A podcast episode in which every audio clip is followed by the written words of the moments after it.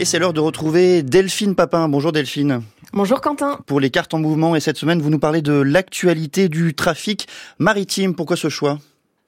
Alors d'abord parce que 80% des marchandises échangées dans le monde transitent par la mer.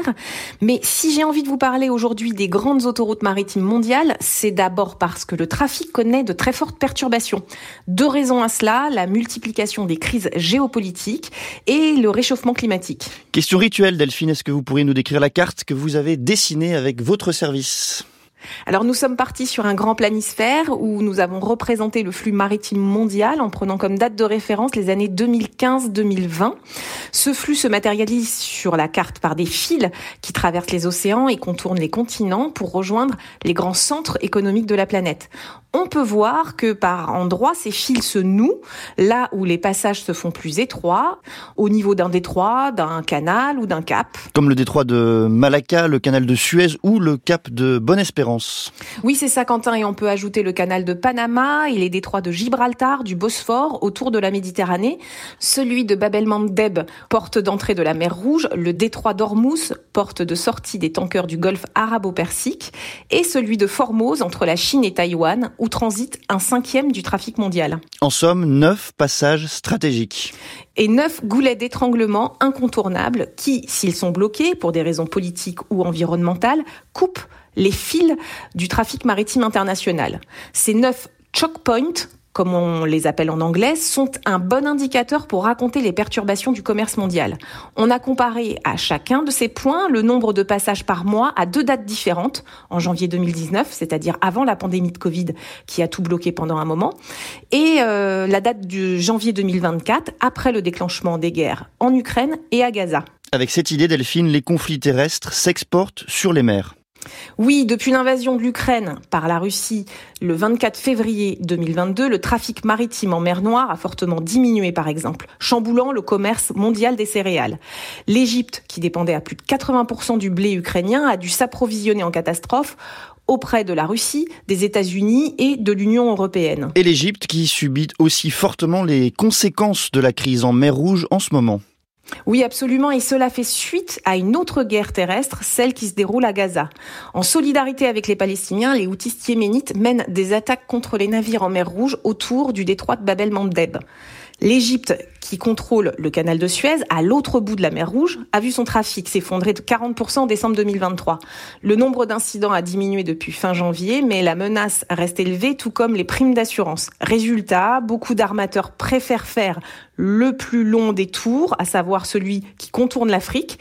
Et on peut le voir avec le graphique qui est sur la carte. Le trafic a baissé à Suez et a quasiment doublé au Cap de Bonne-Espérance, situé à la pointe sud de l'Afrique. Et Delphine, est-ce que la piraterie est toujours un enjeu aujourd'hui Oui, toujours. Les compagnies d'assurance cartographient d'ailleurs les zones les plus concernées pour évaluer les montants des assurances pour les bateaux. Le golfe de Guinée concentre par exemple 90% des enlèvements de marins et c'est devenu la zone maritime la plus dangereuse du monde. Cette région qui longe les côtes du Nigeria, de la Guinée, du Cameroun n'est pas un axe majeur, mais les pirates de la région se sont professionnalisés et sont désormais capables d'attaquer en haute mer. Et dans l'océan Indien, dans mes souvenirs, la piraterie avait beaucoup diminué avec la présence de la coalition internationale. Oui, vous avez raison, Quentin. Cette coalition anti-piraterie est présente depuis 2009 dans la région du golfe d'Aden.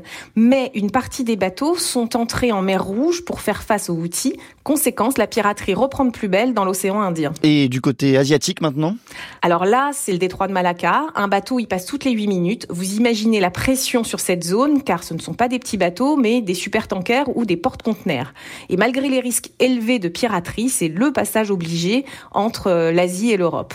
Quelles sont les conséquences de la montée des tensions en mer de Chine autour de Taïwan? Eh bien, on pense à la construction de voies de contournement, comme le percement d'un canal à l'isthme de Kra en Thaïlande, ou la création d'un corridor terrestre via la Birmanie. Vous avez mentionné par ailleurs, Delphine, euh, le changement climatique. En quoi cela a-t-il un impact sur le trafic maritime?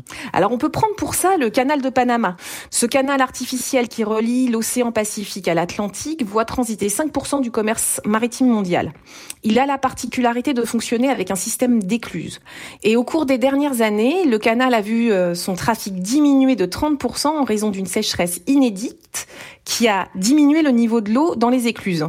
Résultat, des longues files d'attente de bateaux, des armateurs qui doivent patienter plusieurs semaines et payer des millions de dollars pour acquérir un droit de passage plus rapide ou décharger leurs marchandises pour euh, qu'elles soient acheminées par voie terrestre. Qu'est-ce que vous avez appris, Delphine, euh, cette semaine avec votre équipe en dessinant cette carte? Eh bien, que l'impact de la géopolitique et du changement climatique sur le transport maritime peuvent être parfois étroitement liés. Par exemple, dans le détroit de Taïwan, par lequel transite la moitié des porte-conteneurs mondiaux, la Chine, qui revendique la souveraineté sur cette île, multiplie les actions d'intimidation tout autour, au risque de perturber le trafic sur cet axe stratégique.